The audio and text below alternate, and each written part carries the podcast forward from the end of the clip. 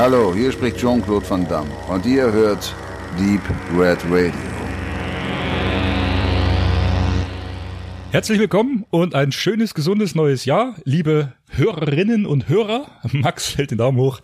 Äh, liebe Menschen, ähm, herzlich willkommen zur 23. Deep Red Radio Show, der erste in den goldenen 20ern 2020. Max hat vorhin gesagt, wir haben ja noch 13 Jahre, bis es bitter werden könnte und die Zeit genießen wir jetzt. Ähm, Benedikt hat uns geladen. Wir sind in seinem privaten Archiv, in seinem äh, raumgewordenen Gehirn äh, mit Stehlampe, ist die eigentlich von deinem Opa? Die hat diese Fäden, das wollte ich die letztes Mal schon fragen. Das ist so eine gemütliche Stehlampe, so eine Leselampe, wie mein Opa früher hatte. Ja, aber die ist nicht von meinem Opa, bestimmt von irgendeinem, aber ja, nicht von meinem. Die haben noch diese Stofffäden unten dran, das wird gemütlich. Und ähm, wir. Und Stefan ist schlecht vorbereitet, weil er wollte nämlich was ja. mitbringen, er wollte die übelste äh, neue epochale Zeitschriften äh, ja Fortführungsgeschichte liefern und ist total unvorbereitet. Deswegen bekommt er jetzt aus meiner ja. äh, Box hier und einfach was in die Hand gedrückt ja. und du musst jetzt sagen, was das ist. Hier eine Zeitschrift. Okay, und was kriege ich? Ah, so. äh, Millet Porridge. Horror Gore News Fan sein. Ach, das ist das, wo du mal mitgeschrieben hast, ne? Testausgabe Nummer Testausgabe Nummer null mit, also die wurde nie veröffentlicht. American Gothic. Da habe ich nicht mitgeschrieben, weil die ist, glaube ich, von 1990 oder sowas. Ich da war doch gar nicht auf der Welt, oder? Nein, natürlich nicht. Sam Raimi Spezial, Bruce Campbell, Species, Clive Barker Interview, AOL. Was Dann war es wohl eher 95, aber wurscht. Castle Freak, Hellraiser und so weiter. Mick Garris Interview, Troma. So, ein ähm, Mach's weit, kurz. weiß aufgerissenes Auge schaut uns an. Es schaut eher aus wie so ein bisschen rote Grütze mit Klipper oben drauf. Und das war das einzige Farbbild. Jetzt geht's weiter. Hallo. Auf dem ersten Bild wird jemand massiert. Nee, das ist eher so ein Zombie, der erwürgt wird. Also massakriert statt massieren. Vertrieb durch Subculture in Carmen. Wo ist Carmen? 5, 9er Postleitzahl. Wo wird denn das hergestellt? Bitte meldet euch, falls ihr dieses Magazin Also eine richtig habt. schöne Null, äh, ähm, also DIN A5-Format, Schwarz-Weiß, Fotos, Fan sein. Boah, jetzt muss ich erstmal gucken. Video Dead, da gibt's noch hier VHS für 49,90. Die mhm. habe ich übrigens. The Rape, The Rape After, das klingt ja auch übel. 69,90. Liste mit vielen günstigen Preisen gegen 5 D-Mark. RP, was war nochmal Reich? Rückporto. Ach, ich dachte Reichspfund. Nicht, nicht Reichsporto. Reichspfund. so. Das ist dann erst wieder ab Ach, der heißt 2033. Samuel, wie mein Sohn. Sam Raimi heißt Samuel. Ja gut, ist ja wie Sam Jackson Samuel, ja. Hm? Die, die, das sind Fakten, die kriegst du jetzt ganz die neu rein. Die krieg ich jetzt hier ganz ja. neu mit rein. Mhm. Ja, und da gibt's was über The Quick and the Dead von Sam Raimi. Schneller als der Tod. Ja. Sein Western. Sharon Stone und Action. Gene Hackman. Ja, also DiCaprio steht gar nicht mehr auf dem Poster oben drauf. Das ist so ein Bild. Nach Critters 3 wurde der doch total vergessen. Über Jean Rollin wird was geschrieben. Hellraiser 4 Bloodline, Daumen runter. Oh, hier gibt's Storyboards von so und so klein, kann man gar nicht sehen. Also auf jeden Fall Hell Hellraiser Storyboards mit abgedruckt und äh, Artworks vom Film. Ist es ein würdiger Ersatz für das, was du mitbringen wolltest, oder? Ja, ich weiß nicht, ob das ein würdiger Ersatz ist. Also ich glaube, die Bilder und die Aufmachung würde die Horrorfans, ähm, das ist, das ist ein Horror, ein Horror- und Fantasy-Genre-Magazin. Aber sie begeistern. haben sich spannenderweise sehr zurückgehalten, wenn man es mit dem vergleicht, was dann so eine X-Rated ein paar Jahre später etwas hochwertiger oder Gory News oder äh, gebracht hat. Also mhm. das, das wirkt noch relativ handsam dafür, dass eigentlich hier nur relativ harte Kost besprochen wird. Ich wollte mal fragen, ich, ich kenne ja so eine Fanzines eher aus, aus Fußballkreisen, da hat man das ja auch in den 90ern, 2000ern noch sehr mit großer Liebe im Eigenverlag gemacht. Wie ist man denn filmischer Natur an die Geschichten rangekommen? Hast du da deine Bezugsquellen im bekannten Freundeskreis gehabt? Gab es das irgendwo offiziell zu kaufen? Wie ging das?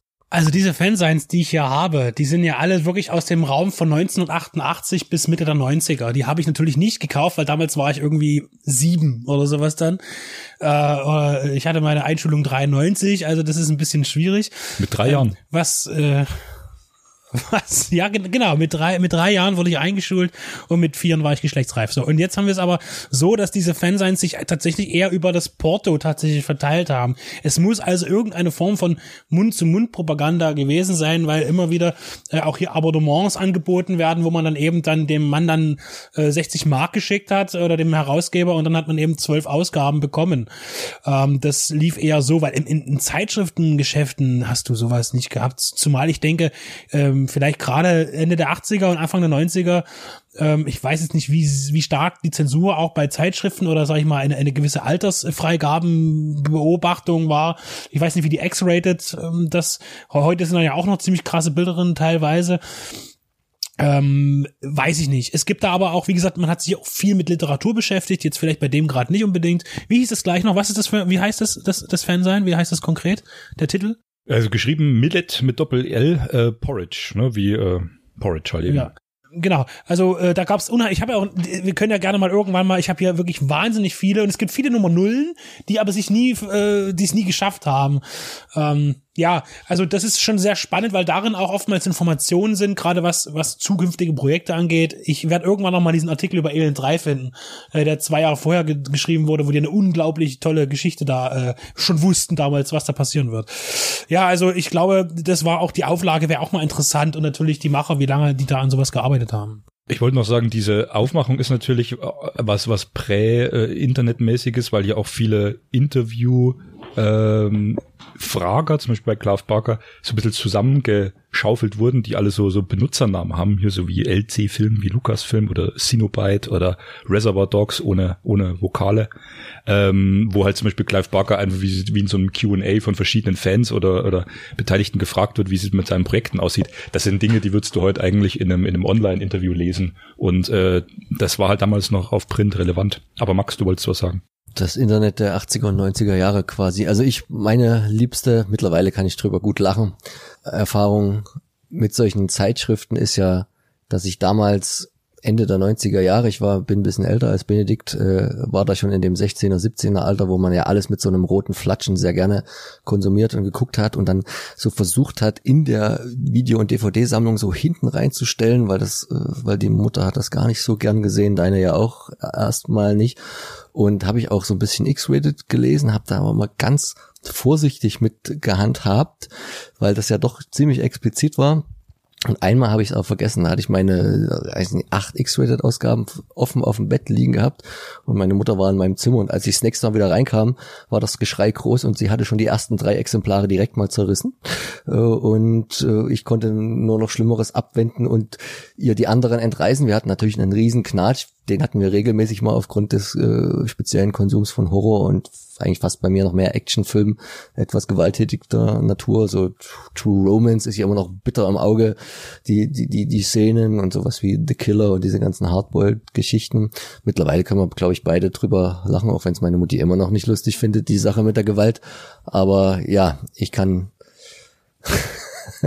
mich mittlerweile ganz nett zurück dran erinnern. Junge, kauft dir endlich eine Praline am Kiosk, ja, oder eine Happy Weekend, ja, aber nicht diesen Schmutz. ja, dann, dann lieber Sex als Gewalt, aber natürlich auch nur den Züchtigen. So, ja, das haben wir einmal äh, Stefans Zeitschriftenersatz hier äh, einmal als ja äh, gefunden. Willst du noch was also sagen? Ich will nur sagen, dass das dann mit der Cinema dann weitergeht in zwei Wochen. Ne? Das, das sagst du jetzt, aber vielleicht geht's auch mit ähm, äh, äh, Behind the, the Green Door 4 weiter. Wir wissen es nicht. Oder das Spooky, die hatten wir schon mal äh, drin gehabt in der Sendung übrigens. Die war nämlich von Ivo Schloske herausgegeben worden. Äh, ich hatte in der Tat äh, ganz witzig jetzt Post, Neujahrspost gehabt. Leider ist äh, noch von, vom Turbine Shop meine eigentliche Sch äh, Hauptbestellung und zwar die unsichtbaren Box, die ich hätte gerne aufgemacht mit euch, jetzt noch am Postamt. Äh, die muss ich morgen abholen. Stimmt, die gab's zum halben Preis. Ich habe die damals noch im Laden erwischt. Ganz tollen Gruß an DHL. Persönliche Übergabe funktioniert gut, stand vor meiner Tür und zwar für dich ganz interessant habe ich mir gekauft, die unzertrennlichen im, im, im Mediabook. Äh, äh, persönliche Übergabe, FSK 18 Titel vor der Tür beziehungsweise an den Nachbarn abgegeben. Funktioniert also hervorragend, mhm. das Konzept. Äh, die habe ich mir gegönnt, äh, weil ich den noch nie gesehen habe und äh, ich fand den jetzt äh, doch sehr ansprechend. Dann habe ich mir, das ist vielleicht noch Max, wir überlegen noch, vielleicht machen wir das unbedingt, äh, Withers of The Lost Kingdom, ein äh, Roger Corman Klassiker, äh, da wir jetzt Arthur so genossen haben und äh, generell am Barbarenfilm ja eine eine naja eine unterschwellige Liebe empfinde ich zumindest habe habe habe ich uns den gekauft, aber ich darf ihn behalten, du darfst mal anfassen. So, ne? Ganz interessant, ich habe mir einen Hitchcock Film gekauft, nicht weil ich einen Hitchcock Film haben wollte, sondern weil ich diese Edition haben wollte. Und zwar geht es um das Rettungsboot äh, von 44, einen Film, den er für Fox gemacht hat. Äh, den hätte ich auch äh, zum fast gleichen Preis auf Blu-ray bekommen können. Neu, ich habe mir aber gebraucht äh, lieber die Cinema Premium Edition von Fox gekauft, weil ich die noch nie in der Hand hatte. Habe ich noch nie gesehen im Laden. Ich kenne die anderen, die wo die die Klassiker veröffentlicht haben, wie Zorro oder auch das Gewand, also die mit diesem dicken, äh, äh groben äh, Pappschuber mit dem tollen Booklet drin und so weiter Wobei das tolle Booklet ist auch gelogen, da kommen wir gleich noch dazu.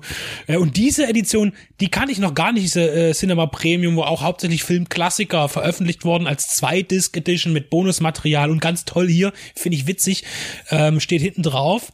Exklusive Ausstattung, aufwendiges Booklet. Jetzt mach mal, Stefan, ich gebe dir mal gerade mhm. eben das und äh, mach's mal, hol mal die aus dem Schuber bitte die DVD heraus. Ich habe von der Cinema Premium auch eine, und zwar die Fliege von Cronenberg. Die Nein, aber das ist nicht die Cinema Premium. Das ist nämlich die andere tatsächlich. G können wir später ausdiskutieren, ich habe recht. Äh, äh, mach mal aber hier auf. steht doch Cinema Premium drauf. Nein, ja, aber das, die Fliege ist von einer anderen Edition, zeige ich dir dann hol mal raus, das, das aufwendige Booklet und mach's mal auf. Und dann darfst du kurz lachen und wir gehen weiter im also, Programm. Erstmal ist das Bild vorne ganz nett gemacht. Oh, oh, oh, ja, ich weiß schon, was du meinst. Dann klappst du es einmal auf. Das ist also ein Vierfalt-Poster, äh, was letztlich dann im DIN A3-Format, also ich habe jetzt DIN A4, da ist ein Querbild nach einem Falzklapp von der Crew im Boot, so ein Szenenbild und dann, ach du Gott, klappst es nochmal auf, dann hast du DIN A3 und dann, ja, was da aufwendig sein soll. Layoutmäßig hat man sich da wahrscheinlich was dabei gedacht. So, äh, ja, was daran jetzt aufwendig ist, ist jetzt äh, mir auch nicht so ganz klar. Also wenn da andere Leute da irgendwie komplette Bücher reinpacken. Also man hat hier halt gefühlt drei Absätze, drei kleine Absätze mit äh, Einführung, filmhistorische Bedeutung, interessante Details, Hintergrundinfos, was jetzt alles Hintergrundinfos irgendwie sind. Und gefühlt, wenn du das zusammensetzt, hast du dann eine großgeschriebene DIN A4-Seite zusammen. Das ist das Booklet. Und wer hat's Und, verbrochen? Steht ja nicht dabei. Das sind ja äh, hier bloß, äh, oder bloß, das sind einfach Hintergrundinfos zum Film. Das wurde oft einfach auch von den Redaktionsautoren verfasst. Da hast du keinen Autor engagiert, der dir jetzt einen Text schreibt. Und ich muss dich jetzt leider korrigieren. Ich meinte die Fliege von Cronenberg, weil du zeigst mir den Fliege-Klassiker. Und von Cronenbergs Fliege gibt's eine Cinema Premium Edition. Die ist aber auch schön von Fox, große Filmklassiker. Du zeigst mir jetzt den Originalfliege. Da habe ich zum Beispiel die fantastische Reise, also den Original, die Reise ins Innere wo dann Joe Dante der Inner Space draus gemacht hat. Ja, also ja, aufwendiges Booklet. Hm? Und dann gehen wir schnell weiter. Ich habe nämlich dann noch, weil ich den unbedingt noch mal sehen wollte, jetzt endlich die Abenteuer des Odysseus produziert von Francis Ford Coppola. Übrigens, jetzt wird's nämlich interessant, das habe ich jetzt erst heute gelesen, von äh, Andrei Konchalowski inszeniert. Oh. Ja, also da bin ich auf jeden Fall auf diesen TV-Zweiteiler sehr gespannt nochmal. Der ist bestimmt effekttechnisch schlecht gealtert, aber ich glaube, der wird mich nochmal fangen. Also da bin ich mir relativ sicher. Weil Konchalowski hat was Gutes gemacht? Ja, ich habe heute schon gerätselt, wie der Titel hieß und es war, jetzt habe ich wieder Runaway vergessen. Train. Runaway Train Express hieß in die Hölle, ja, den haben wir genau. besprochen. Und Großartig. natürlich den schlechten Tango und Cash. So, den ich als schlecht empfinde. Und dann noch als Abschluss, weil der lief mir so rüber, den Watchmen Ultimate Cut, den es jetzt auf Blu-ray gibt, äh, mit 215 Minuten. Und Hast du den noch bekommen? Ich dachte, das ist schon wieder ausverkauft. Ach, das ist nicht das Steelbook jetzt. Nein, das ist einfach nur äh, die, die Amaray-Fassung, die hat mir gereicht. Die gab's für 13 Euro jetzt neu. Hm. Das fand ich ein guter Preis dafür, dass ich jetzt die DVD rauskicken konnte mit der Kinofassung Hm. aus der Sammlung. Und da bin ich auch sehr gespannt drauf.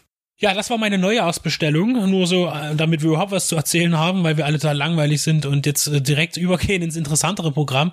Stefan guckt so. Willst du noch was sagen? Ich habe mir was Tolles bestellt und zwar die US-VHS von Driver von Walter Hill. Da muss ich was dazu erzählen. Ich hatte die früher mal in einem Second-Hand-Shop in Regensburg gekauft. Und zwar ist das so ein Slipcase-Pappcover, diese VHS, wo du einfach reinschiebst. Da habe ich auch die äh, alte Star Wars-Trilogie.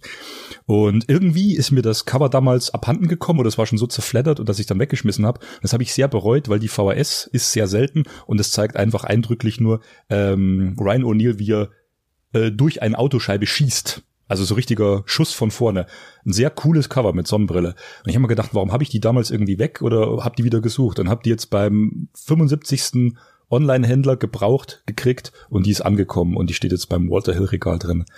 Das war so ein, so ein Sammlerwunsch. Ich meine, die VHS äh, bringt mir jetzt qualitativ nicht viel, aber das Cover ist einfach cool und das gab es sonst nie nochmal. Guter Film übrigens, solltet ihr alle gesehen haben. Stefan hat nochmal das äh, Stichwort genannt, Regensburg. Willst du nochmal erzählen, Tobi, was ihr da bald zu schaffen habt, kurz nachdem diese Sendung wahrscheinlich on air geht? Das ist eine schöne Veranstaltung. große Teile die Radios sind dabei und noch eine ganze andere Latte wichtiger Leute aus der filmwissenschaftlichen Branche. Ja, also wenn die Show hier online geht, sind wir zwei Tage später schon in Regensburg äh, anzutreffen. Bei der Tagung, das war die DVD oder das ist die DVD. Wie wir festgestellt haben, bei unserer Umfrage müsste es eigentlich heißen, das ist die Blu-ray oder das war die Blu-ray, weil es hat sich ja mittlerweile alles ein bisschen verschoben. Stefan wird dort einen Vortrag halten zum Thema, wie sich der Raum bildet um eine Sammlung oder wie sich das räumlich gliedert und wir liefern sozusagen die Wundertüte mit allerlei ähm, Trivia und Gedöns. Wir haben eine Umfrage gemacht, die wir ausgewertet haben. Einen Teil werden wir dann dort präsentieren. Den Rest werden wir dann in einem separaten Podcast nochmal zum Besten geben. Und wir werden dann noch ein paar Bilder mitzeigen, die uns geschickt wurden von äh, netten äh, Teilnehmern der Umfrage, die mal uns in ihr Wohnzimmer oder in ihr, ihre Man Cave klicken lassen haben. Ja, das sind dann so die, die Sachen, über die wir dann reden werden. Filmsammlungen. Genau. Und die Tagung geht zwei Tage. Wir dürfen über Nacht bleiben. Und es werden noch andere äh, fähige Leute dabei sein. Markus Stiegelecker wird die erste Keynote halten. Sein Kollege und Freund Danilo Vogt wird am nächsten Tag auch noch äh, was erzählen äh, zum, zum Thema DVD-Extras und äh, Special Features. Der hat ja selber ein Label und produziert äh, Features.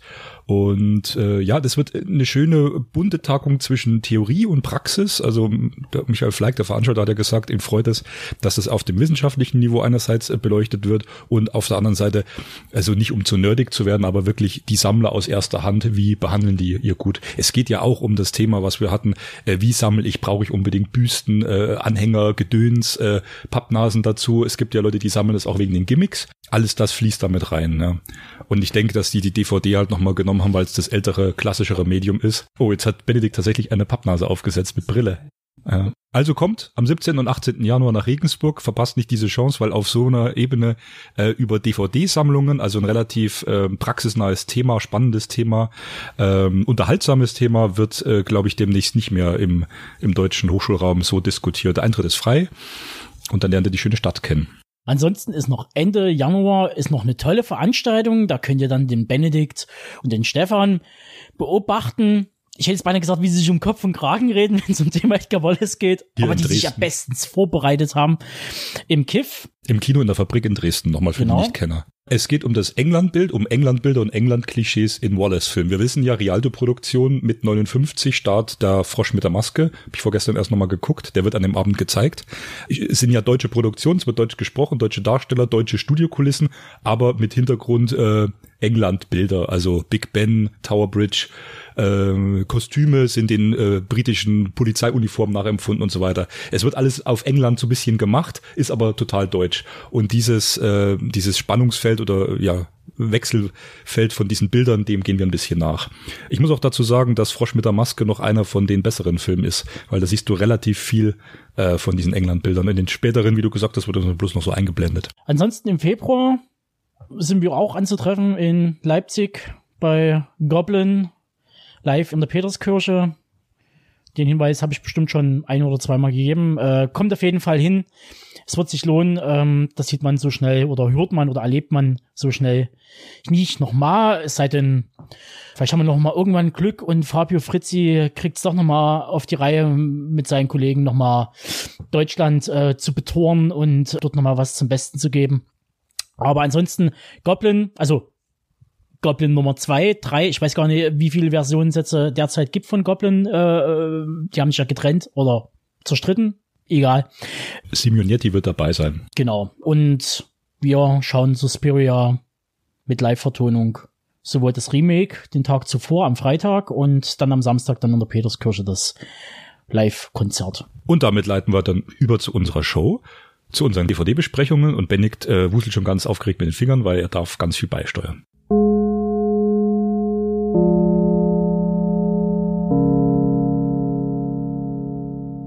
Es wären wohl die auflagenstärksten Ausgaben der allgemeinen Käsepresse, wenn alle englischen Royals auf einmal bei einem Unfall gleichzeitig ihr Leben lassen würden. Helene Fischers Gesicht würde von den Titelblättern der Burda Bild im Freizeit irgendwas Rätsel Imperiums Pseudo-Berichterstattung verschwinden. Für Jahre.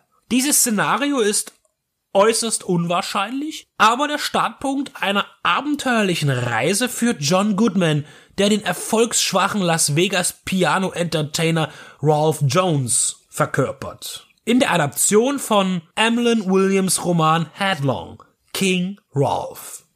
Als allen Blutlinien auf der Suche nach einem Anwärter auf den frei gestorbenen Thron von England nachgegangen wird, muss man feststellen, dass es ausgerechnet ein Amerikaner ist, der diesen besetzen muss.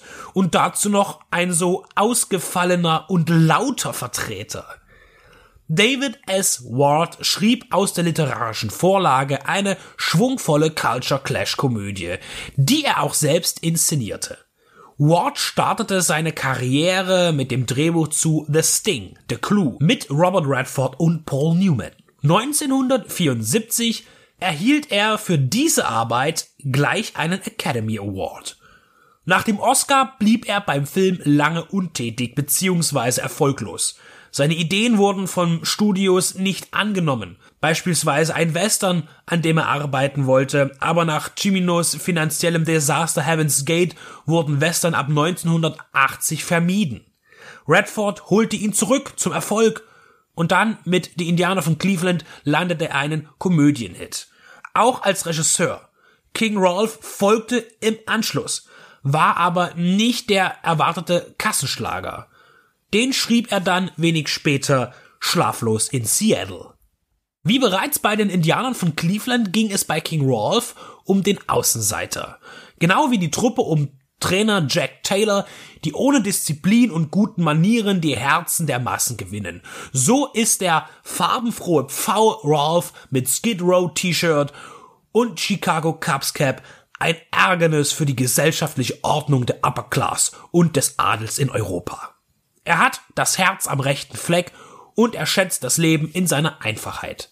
Das Korsett von Regeln und Traditionen, das man ihm als König aufzwingt und seinem Wesen nicht passt, wird zum Streitfall und Herd einiger Konflikte, die Ward je nach Anspruch komödiantisch oder dramatisch ausarbeitet. Wie wenig Freiheiten man mit aller Macht eines Monarchen hat und welche Sehnsüchte sich aus Einsam und Orientierungslosigkeit entspinnen, spielt John Goodman in seinem ersten Star-Movie mit charmanter Hingabe. Es ist Goodmans erster Featurefilm, der vorzüglich mit seinem Namen beworben wurde. King Rolf entstand etwa in der Zeit der zweiten Staffel des Sitcom Roseanne, in der er bereits schon stark alkoholabhängig und fresssüchtig war. In der er als Arbeiterklassenvater auftrat und gar keine so großen charakterlichen Unterschiede zu Rolf erkennen lässt. David S. Ward soll angeblich Bill Murray beim Schreiben des Skriptes im Kopf gehabt haben. Und vor John Goodman war auch John Candy in Betracht gezogen worden. Das kann man sich nun nach dem fertigen Film gar nicht mehr vorstellen. Denn Bill Murrays Rollen wirken immer eher frech und intelligent und John Candys zu albern. Goodman spielt herzlich und tollpatschig, leichten Gemütes, doch fern von Dummheit. King Rolf von 1991 ist eine unaufgeregte kleine Komödie. Keine, die tief in Gedanken bleibt. Eher was für zwischendurch, aber keinesfalls Zeitverschwendung. Für mich hat sie einen nostalgischen Touch. Einst als Flohmarktfund auf VHS und vor allem wegen der Interpretation Rolfs von Good Golly Miss Molly auf einem Cembalo, bei der John Goodman selbst sang. Die VHS habe ich heute nicht mehr.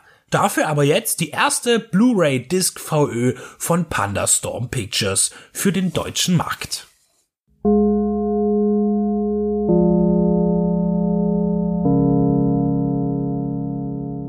Ich möchte mit euch über Soweit die Füße tragen sprechen. Jetzt ist es so, dass ich natürlich gerne auch mal versuche, den Klassiker noch zu lesen. Das ist bei der Menge an Filmen, die man sieht, nicht wirklich umsetzbar. Momentan arbeite ich noch Dune ab äh, in Buchform und deswegen habe ich äh, diese sechsteilige Fernsehserie von 1959 gesehen, ohne das Buch gelesen zu haben. Ich werde aber dennoch äh, auf einige Sachen eingehen äh, zum Thema Buch. Äh, grundsätzlich, der Roman erschien ja 1955 von einem gewissen Josef Martin Bauer. Und der hat das geschrieben auf Basis von äh, ja, Tatsachenberichten eines Mannes, der aus einem ostsibirischen Gefangenenlager äh, nach dem Zweiten Weltkrieg nach Hause geflohen ist, durch Sibirien in Russland, dann auch über den Iran, dann eine ziemlich beschwerliche Reise hatte. Und der Mann heißt in, in der Romanadaption und natürlich auch äh, in, in der filmischen ähm, Clemens Forel, der tatsächliche Name des Mannes, der diese Tortur mutmaßlich über sich ergehen lassen hatte oder musste, war Cornelius Ross. Der hat auch damals seinen, seinen Namen nicht freigegeben, weil er Angst hatte, vom KGB verfolgt zu werden und so weiter. Ist ja auch alles okay. Ähm, später hat sich aber auch, gab es dann sehr starke Zweifel, ob das tatsächlich alles so passiert ist. Äh, werde ich aber wirklich später noch was dazu sagen. Aber unabhängig davon, ob es nun eine reale Geschichte ist oder nicht, ist es eine durchaus sehr spannende und abenteuerliche Geschichte. Und bestimmt äh, ist so manche Lagerflucht sicherlich auch unter sehr, sehr hohen Anstrengungen und ähnlich diesem, die hier dargeboten werden, äh, abgelaufen. Ja, also die Geschichte haben wir jetzt schon erzählt. Ein Mann flieht. Er ist halt äh, in einem Arbeitslager und äh, arbeitet in einer Bleimine und das, da verrecken die Leute und so weiter. Und er hat halt diesen Drang, nach Hause zu kommen, Frau und Kind, Heimat. Und nur wenige schaffen es, den Willen umzusetzen. Er flieht ja ein paar Mal und es geht schief. Im Film wird es in der ersten Folge thematisiert, dass er halt auch schon mal versucht hat zu fliehen. Dann flieht er auch, wird wieder gefangen, immer wieder zurück. Und ab der zweiten Folge geht es halt um die Flucht direkt dann eben Richtung Heimat. Und es geht eben um die Begegnungen, um die Menschen, die er trifft und eben sein wirklich harter Überlebenskampf. Es ist so ein bisschen The Revenant ja, aus den 50ern, kann man sagen es war einer der, der erste große Fernseh-Mehrteiler äh, im deutschen Fernsehen und tatsächlich wirklich ein, ein, wie man so schön sagt, ein Straßenfeger. Also es war niemand mehr unterwegs auf den Straßen, wenn diese Serie lief. Man hat das geguckt äh, über äh, Generationen hinweg und es ist natürlich auch 59, der Krieg ist jetzt noch nicht so lange her. Ja. Ähm, die Menschen, die den aus dem Krieg hervorgegangen sind, sind auch noch nicht so alt. Das heißt, und hier ist eben, ähm, hier wollte man auch zeigen, nicht nur mit dem Roman, sondern auch durch die Verfilmung, also auch visuell dann umgesetzt, was Menschen passiert sein könnte oder wie es war möglicherweise. Jetzt ist eben, möchte ich jetzt schon vorgreifen und sagen, dass eben äh, diese, die Informationen, die der Bauer, der Autor hatte, wurden teilweise auf Tonband aufgenommen, halt zum Verarbeiten, dass man immer wieder darauf zurückgreifen kann. Und es sind wohl zum hundertjährigen Bestehen des oder Geburtstag des Autors, glaube ich, war es, hat man nochmal umfangreiche Recherchen angestellt zu dem Thema und hat auch festgestellt, dass eigentlich so wie er ähm, der der Cornelius das erzählt hat, es viele Sachen gibt, wo wir sagen, eigentlich kann das nicht ganz stimmen, wie er das erzählt hat. Jetzt kann man natürlich sagen, so eine Reise über mehrere Jahre, die, woran will man sich genau an alles erinnern? Das will ich jetzt gar nicht meinen, aber es ging auch darum, dass wohl einige Aufnahmen doch auch sehr kritisch waren, was die persönliche Meinung äh, dieses Mannes angeht. Ähm, das heißt zum Beispiel sein, sein, sein, sein Wertgefühl gegenüber anderen Menschen, da geht's wieder in die Richtung Antisemitismus und so weiter, ähm, hat, hat man dann sozusagen sehr viel später versucht, da auch kein gutes Haar vielleicht dran zu lassen oder durch die weitere Forschung in dem Stoff ist das Ganze vielleicht weniger groß an die Glocke gegangen, aber in Verruf geraten irgendwie. Ähm, ich habe davon nichts mitbekommen. Man hat sich damit mich beschäftigt. Ich, soweit die Füße tragen, ist jetzt auch kein Schulstoff für mich gewesen, zum Beispiel, was man vielleicht vermuten könnte. Und interessant ist natürlich, äh, und der Film fällt ja genau, ich sage jetzt auch immer Film, weil es ist eine Miniserie. Die Folgen gehen immer knapp mm, eine Stunde. Das war auch was ganz Besonderes wohl zu der Zeit, dass eben äh, Serien, äh, diese Folgen gehen unterschiedlich lang. Die kürzeste, glaube ich, 47 Minuten und die längste eine Stunde fünf oder sowas. Die waren also unterschiedlich lang gewesen, aber man kommt um und bei auf sechs Stunden, sage ich mal, etwas darüber äh, bei der ganzen abgespielten Handlung.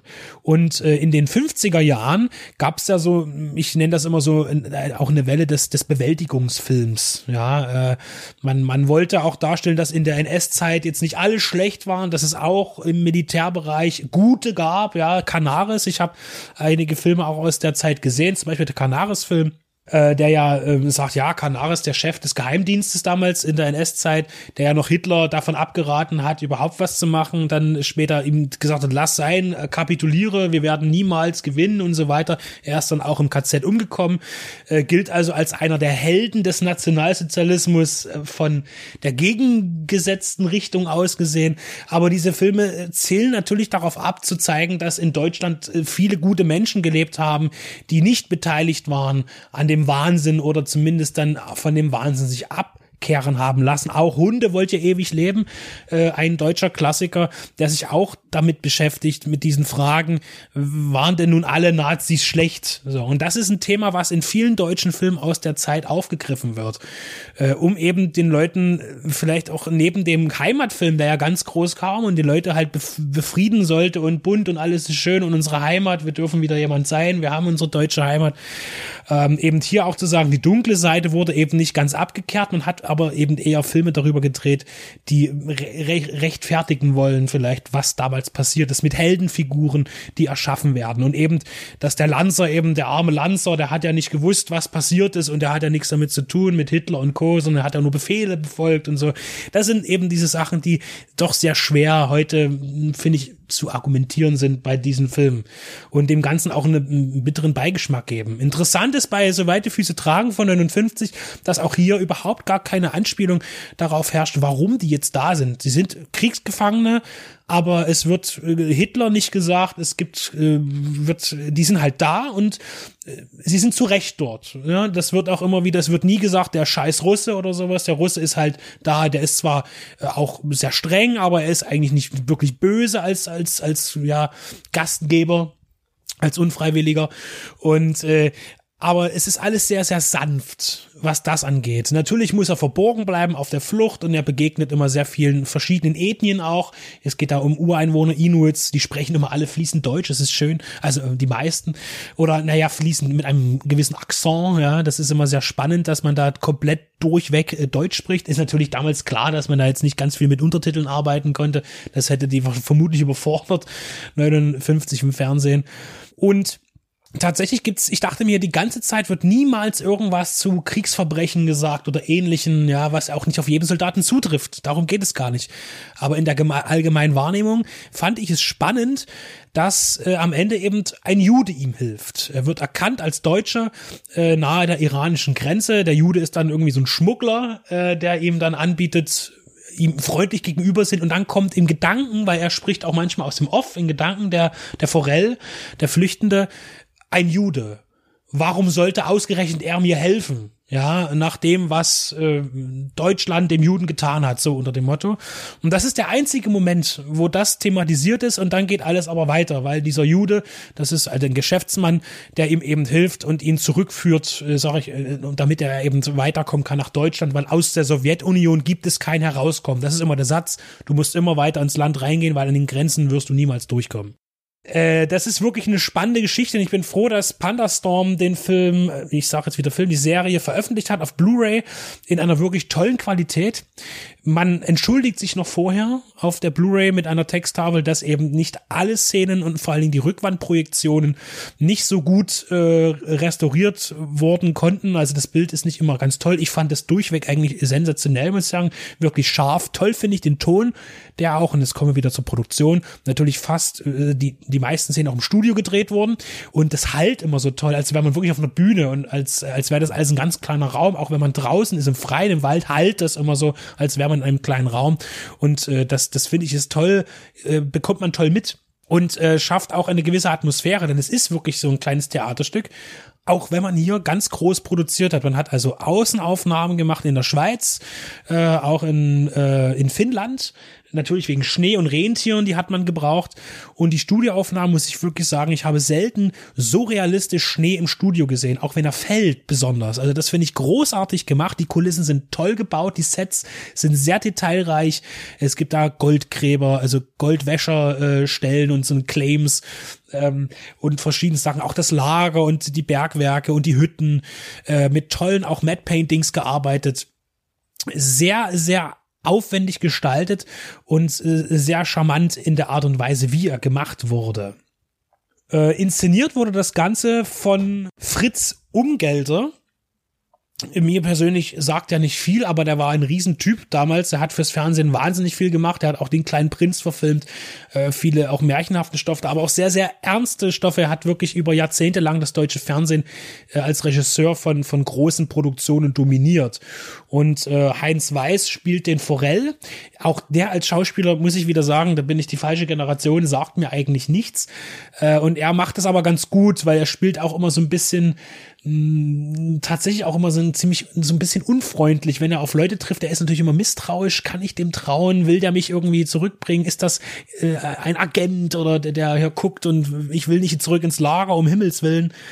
Und äh, der, er spielt auch immer so ein bisschen schnodderig, na, lass mich in Ruhe und ich will äh, schnell weiter und, und äh, tritt allen Menschen mit großem Misstrauen gegenüber und das tut er hier sehr gut darstellen. Und das ist ja auch berechtigt, denn dieser, dieser Berg- und Talfahrt, dieser Flucht, der trifft dann eben auf Menschen, denen er überhaupt nicht vertrauen kann. In einer Episode trifft er eben auf diese Goldwäscher, mit denen er dann weiterzieht und da herrscht so eine, eine Angst voreinander, dass der andere dem anderen im Schlafe umbringt ähm, und das ist hier wirklich sehr gut aufgefasst worden.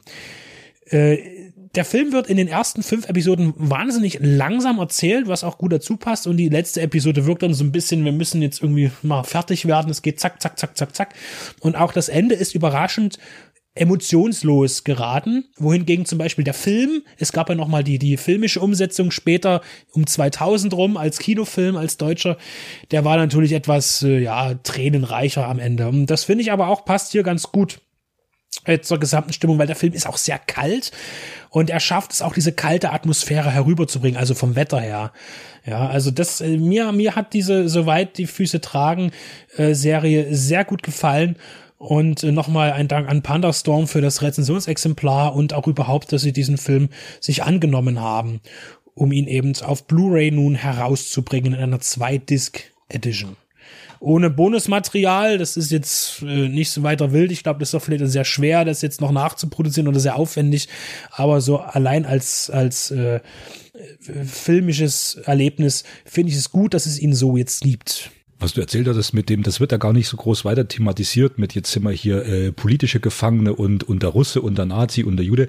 Ähm, das ähm, erinnert mich jetzt so auch von der ähm, von der Herangehensweise an den Film an eine, eine jüngere Produktion, die mich damals sehr äh, geprägt und beeinflusst hat, nämlich Essential Killing, äh, wo es nur darum geht, dass einer den ganzen Film lang flieht und um über Überleben kämpft. Und das klingt ja jetzt hier genauso, dass man reingeschmissen wird in das Geschehen. Gut, am Anfang wird das noch gezeigt und dann geht's um die Flucht, um die Wildnis, um was passiert. Also richtig mitten im Leben, packend, äh, äh, unvoreingenommen, ja, einfach ums Überleben kämpfen. Und äh, so so, so schön und äh, spannend können ja Filme sein. Wir hatten ja vor, vorhin so Runaway Train ist ja auch so ein Film. Da wird zwar auch kurz thematisiert und dann werden die da durch den Zug geschmissen und, und müssen einfach kämpfen.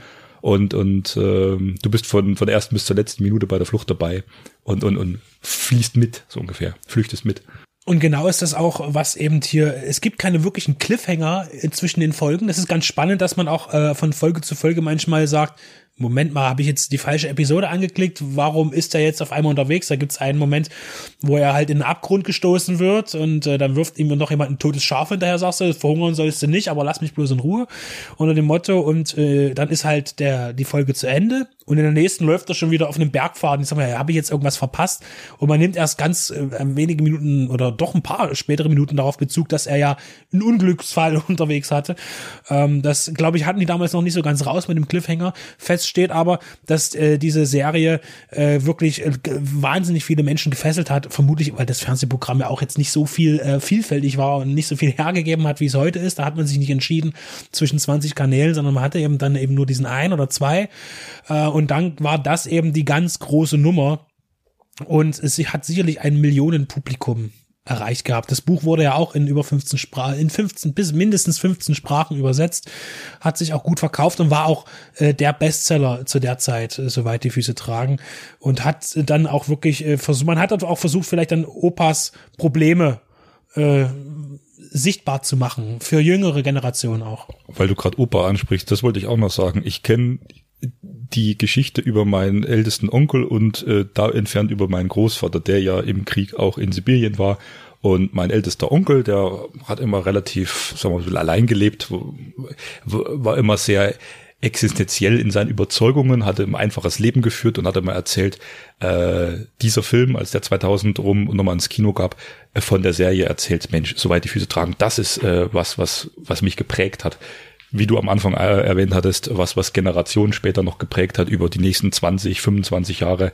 Ähm, das ist einfach, ähm, sag ich mal, so ein Kultbegriff, dies, dieser Name, das gehört zu, zu, zu den Standardtiteln, sagen wir, des, des deutschen Fernsehens und ähm, ja, also mein, mein äh, ältester Onkel hat mir davon auch immer viel erzählt. Der war auch immer ganz gepackt, wie, wie der das schafft, wie der da überlebt. Ich glaube, der hatte dann, war das kurz vor Revenant oder war das ein anderes Survival-Film? Der fand immer solche Survival-Filme ganz, ganz spannend und da hat er mal auch mitgefiebert. Da habe ich auch noch einen Bezug dazu. Ich habe die Produktion jetzt nie gesehen gehabt. Also für mich klingt das ein bisschen nach Rialto, Karl May, Abenteuerfilm weil du vor uns meintest, wegen dem Bewältigungsfilm. Dadurch, dass halt das nur angekratzt wird, so nach dem Motto, wir wollen die Leute auch nie verschrecken am TV-Gerät. Äh, die Leute sollen dranbleiben und nie die kompletten Schrecken dieser Zeit äh, mitbekommen, weil der Vater oder der Großvater nicht darüber spricht, zu sagen so, okay, wir kriegen das jetzt über dieses Medium mal erzählt, was da passiert ist, damit wir uns ein Bild machen können, wenn schon die Angehörigen den Mund nicht aufmachen. War ja aber letztendlich dann auch nicht so richtig. Also das kann man dann wahrscheinlich auch erst später mit einer äh, 60er, 70er Jahren erst, wo es ja dann ein paar Leute gab, auch in Deutschland, die dann äh, passende Filme dann auch gedreht haben über die Schrecken des Zweiten Weltkriegs. Es geht ja auch darum, dass in den 50er Jahren noch große Teile, auch jüngere Generationen, aber auch andere äh, Menschen gar nicht wussten, dass es Auschwitz gab und was da passiert ist. Das kam dann erst sehr viel später äh, durch diesen Gerichtsprozess heraus. Dann wurde er auch groß verfilmt mit mit äh, Meinst du jetzt Urteil von Fehling. Nürnberg? Bitte? Meinst du jetzt Urteil Nein, von ich Nürnberg? meine, Also- ja, durchaus aber das auch passt das, auch in die Zeit, weil ich meine der- tatsächlich, es wird, äh, das, das Auschwitz war kein Begriff, das, das, das kann, also Vernichtungslager war tatsächlich die Leute, die in den Regionen gewohnt haben, wo man ja auch das, die GIs dann äh, und die, das militärische, was halt da war, die Leute gezwungen hat, dorthin zu gehen. Oder es wurden eben Filmaufnahmen gezeigt von diesen Kadavern und so weiter. Aber so in der Großfläche Deutschlands schien das überhaupt gar nicht so weit verbreitet zu sein. Es war auch kein Thema in der Schule dann irgendwie scheinbar. Ich kann es jetzt nicht, ich war nicht dabei, ja. Aber es wird dann, wurde gesagt, dass durch diesen Gerichtsprozess, ich muss jetzt wieder lügen, es war auch spät in den 50er und Anfang der 60er Jahre, wo eben junge, äh, diese Staatsanwaltschaft, und diese Gruppe von Menschen angefangen haben, überhaupt jetzt Leute nochmal zu verklagen, die an solchen Lagern beteiligt waren. Aber ich glaube, da nehmen wir schon Bezug auch auf diesen Film äh, Ur- Urteil von Ja, Nürnberg. natürlich ist- ist auch, äh, gehört und das auch mit war, dazu. Äh, die Produktion war 1960 und war damals relativ aktuell. Ich glaube, das war dann um 57, 58 rum gewesen sein, diese Prozesse. Also wie du sagst, man hat es erstmal in den 50ern totgeschwiegen und wollte erstmal Urteil von Nürnberg, da ging es ja um die Justiz, ne, glaube ich, ne? Das waren Ja die, gut, die, aber das die, war dann ja, letztlich öffentlich danach bekannt. Und mit den 60ern, wie du es auch gesagt hast, 60er, 70ern, äh, ging das dann los, dass man sich dessen wieder bewusst war. Soweit die Füße tragen, eine frühe deutsche Fernsehproduktion von 1959, jetzt wieder erhältlich in HD von Pandastorm. Zeitgeschichtliches Kino, interessant in jeder Hinsicht, ob nun technisch oder auch inhaltlich und natürlich auch aus Sicht der damaligen Zeit und den Menschen, die in ihr gelebt haben.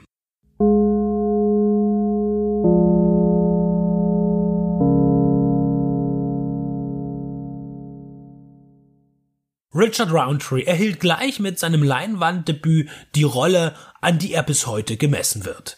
Shaft, der coole Detective, dem die Ladies zu Füßen liegen und vor dem die finsteren Typen zittern.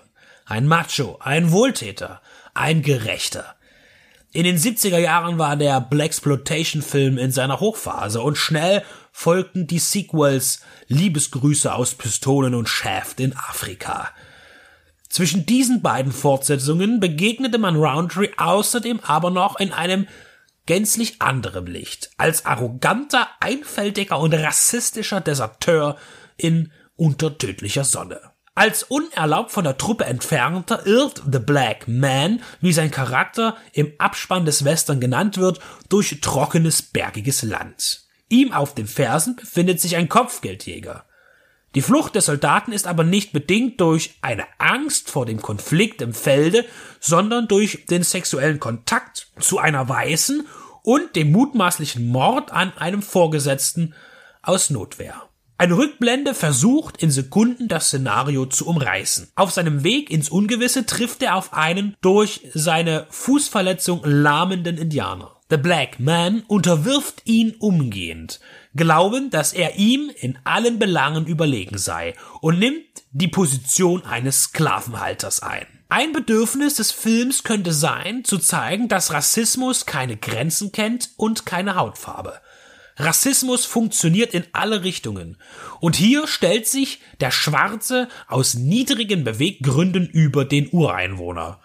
Es treten dann noch Mexikaner auf, die der schwarze Mann noch unter dem Indianer ansiedelt, aber vermutlich auch nur, weil er in seinem eher unfreiwilligen Begleiter auch situativ einen Verbündeten erkennt. Wenn dann der weiße Kopfgeldjäger die Bahn der sich an einer verlassenen Kapelle mit Brunnen niedergelassenen kreuzt, werden die Karten erneut gemischt. Die Hierarchie des Hasses ist nicht festlegbar, denn jeder Rassist sieht den oder die anderen als unterstes Wesen. Wer ist nun der Mensch mit der Moral? Am Ende steht da nur noch einer, aber ein deutliches Ende, das die Motive vereinfacht, gönnt einem das Drehbuch von Keith Leonard nicht. Wirklich unbelastet bleibt lediglich das Huhn Charlie Einauge, das dem Western seinen Originaltitel gibt, Charlie One Eye. Unter tödlicher Sonne ist ein günstig produzierter Film, ohne Verwendung von Klischees des Genres und entsprechend der Blaxploitation geizt er nicht mit der blutigen Darstellung von Gewalt. So sehr das Spiel und das Thema interessieren, so lahm kommt einem die Inszenierung von Don Caffey heute vor. Dem Werk zum Glück beträgt die Spielzeit mit Abspann verträgliche 83 Minuten, so dass man nicht von Langeweile geplagt wird. Neben Richard Roundtree spielen Nigel Davenport als Kopfgeldjäger und Roy Thinnes als Indianer. Unter tödlicher Sonne ist zweifelsfrei ein besonderer Western, dem es aber leider an erzählerischer Kraft fehlt. Das könnte daran liegen, dass man 1973 eher mit den expliziten Schauwerten vorlieb nahm und das Thema an sich genug Brisanz hatte, um so für sich zu sprechen.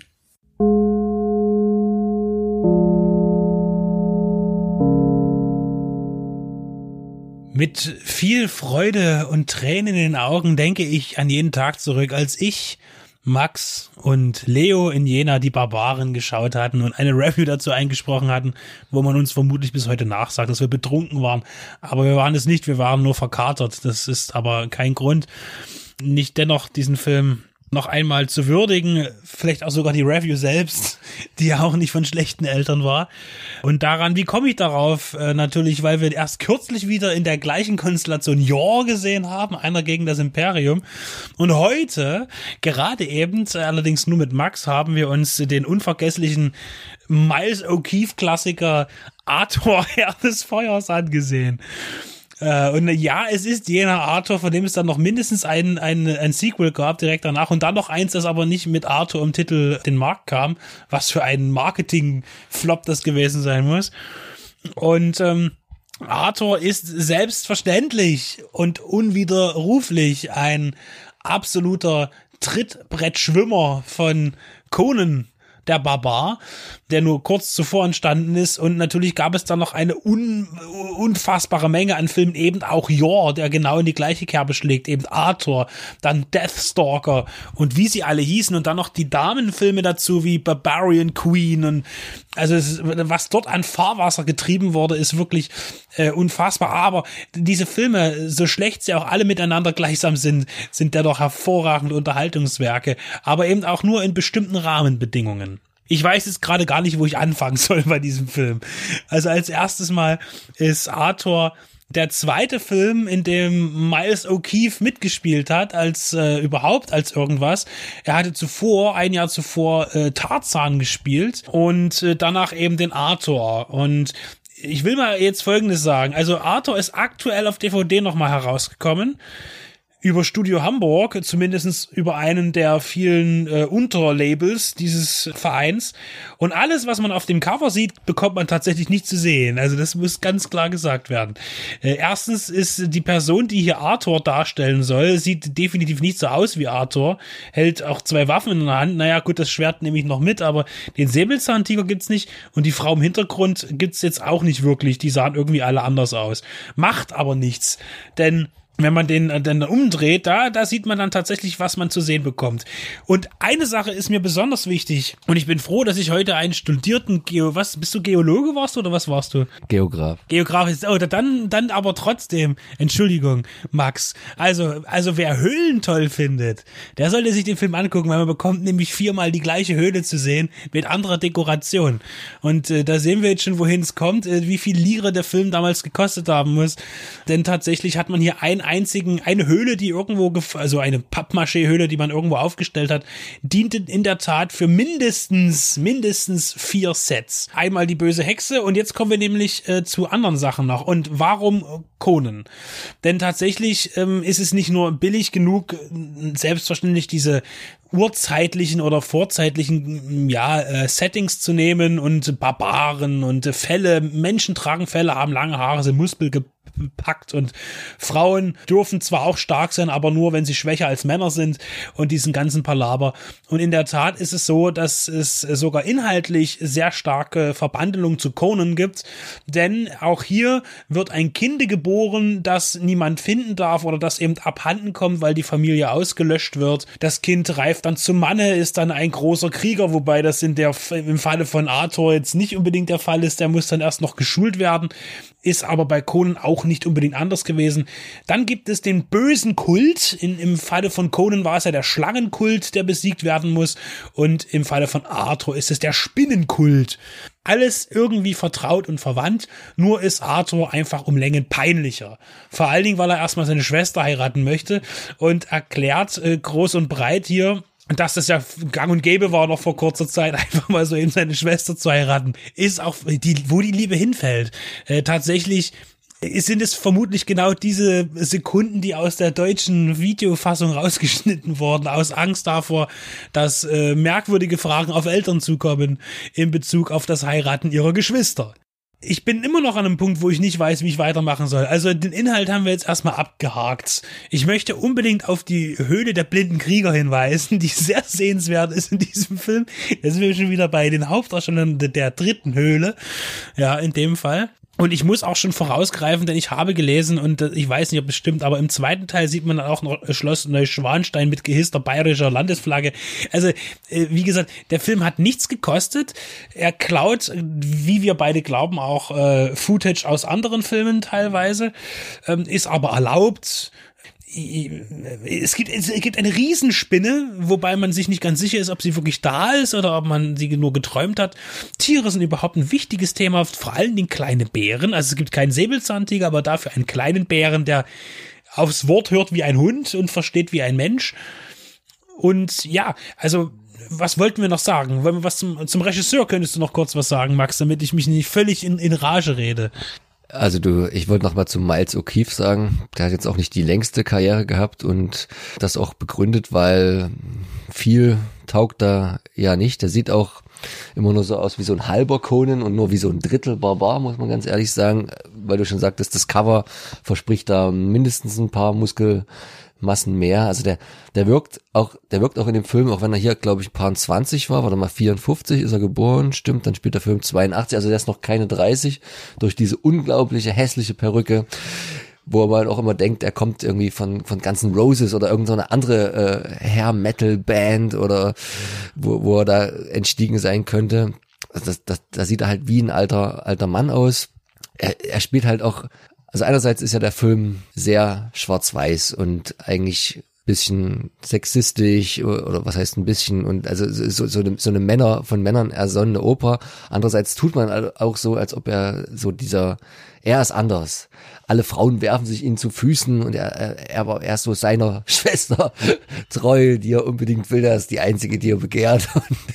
Und, und, und, und alle anderen können quasi machen, was sie wollen. Sie können ihn nicht verführen. Er bleibt da so gut es geht, bis sie dann Zaubertricks anwenden. Ähm, standhaft oder eher, eher nicht standhaft. Also das ist schon, und das halt, das spielt dann natürlich alles mit der gleichen Mine. Also da ist halt Jean-Claude Van Damme oder wer ist noch schlecht. Also das sind gute Schauspieler im Gegensatz zu Miles O'Keefe. Entschuldigung, zumindest in diesem Film.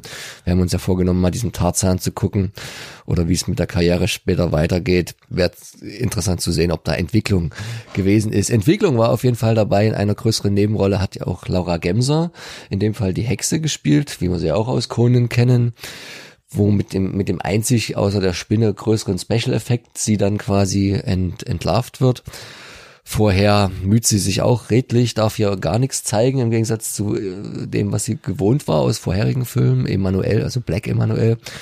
Für sie war das so irgendwie der Schritt, versucht vielleicht ins seriöse Schauspielfach, keine Ahnung, wie ich es jetzt nennen soll, ob das geglückt ist. Jemand, der die Schritte eher andersrum gemacht hat, ist Regisseur. Ja, Joe de Amato. Das weiß man natürlich nur, wenn man jetzt auch hier seinen äh, amerikanisierten Künstlernamen kennt, um das äh, zu übersetzen, nämlich David Hills. Also das war ja bei den Italienern gang und gäbe, dass man da für den internationalen Markt und die Vermarktbarkeit etwas griffiger daherkommt aus heutiger Sicht natürlich Blödsinn und der Name D'Amato ist der, der der zieht und ich bin ja überhaupt kein Italo-Kenner und auch gerade mit seinem Werk kenne ich mich noch viel weniger aus als mit Lucio Fulci.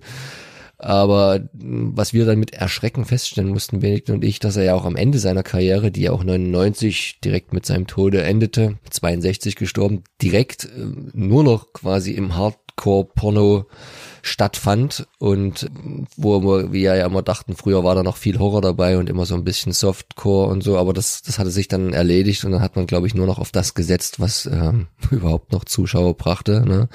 Für eine Handvoll Sperma, für eine Handvoll Sperma 2, um hier jetzt nicht wieder einen Porno-Titel-Podcast draus zu machen oder Cop, Sucker, 2. Da war alles dabei, auch gerne dann gedreht mit ähm, Rocco Silfredi, seinem Landsmann, ne, ähm, der auch über das ursprüngliche Pornogenre und Business dann sich versuchte, einen Namen zu machen als Schauspieler. Ähm, du hast den, den Spinntrick erwähnt, den fand ich jetzt gar nicht so schlecht, obwohl mir im Gegensatz zu den Barbaren und auch zum Jor hier ein bisschen zu wenig getrickst wurde. Also man merkte, dass der noch weniger Geld hatte. Also der konnte sich ja noch nicht mal leisten, irgendwie so schlechtes Blut zu machen oder irgendwelche Verwundungen. Das Einzige, was gut gepasst hat, ist, ist mal so ein Kampf mit seinem eigenen Schatten. Und der ist eigentlich sehr gut gelungen. Aber auch da war der Schatten besser als bei O'Keefe, das müssen wir da dazu sagen, der in dem Fall der Arthur und das fällt vor allen Dingen am Beginn auf, aber das geht, wird auch nicht schwächer. Das, ich, man kann es nicht sagen, der ist einfach nur irgendein Lappen, der nichts drauf hat und wirklich immer nur blöd guckt. Also gerade wenn ihn sein wirklich irgendwie dreimal so alter ähm, Lehrmeister gegenübersteht, der auch überhaupt nichts auf der Pfanne hat, ihm dort irgendwie entwaffnet mit, mit einem Handkantenschlag und er so guckt, als hätte man ihm gerade irgendwie vor ihm einen, einen Elefanten verschwinden lassen. Das ist wirklich sehr, sehr elegant. Wir haben hier übrigens auch schon ein sehr, sehr zeitiges oder für manche nicht so zeitiges äh, Synchronsprecher-Event, könnte man beinahe sagen. Ich bin jetzt wieder nicht so fit. Auf jeden Fall hat man natürlich, für den deutschen Markt ist es ganz einfach, äh, den Herrn Danneberg verpflichtet, hier diesen Mais O'Keefe zu sprechen wo wir dann wieder vertraut mit Arnold Schwarzenegger wären. Äh, des Weiteren habe ich auf jeden Fall äh, die Stimme von eine der Stimmen oder der Hauptstimmen von Charles Bronson immer wieder rausgehört und auch B.A. Baracus durfte äh, zu Wort kommen.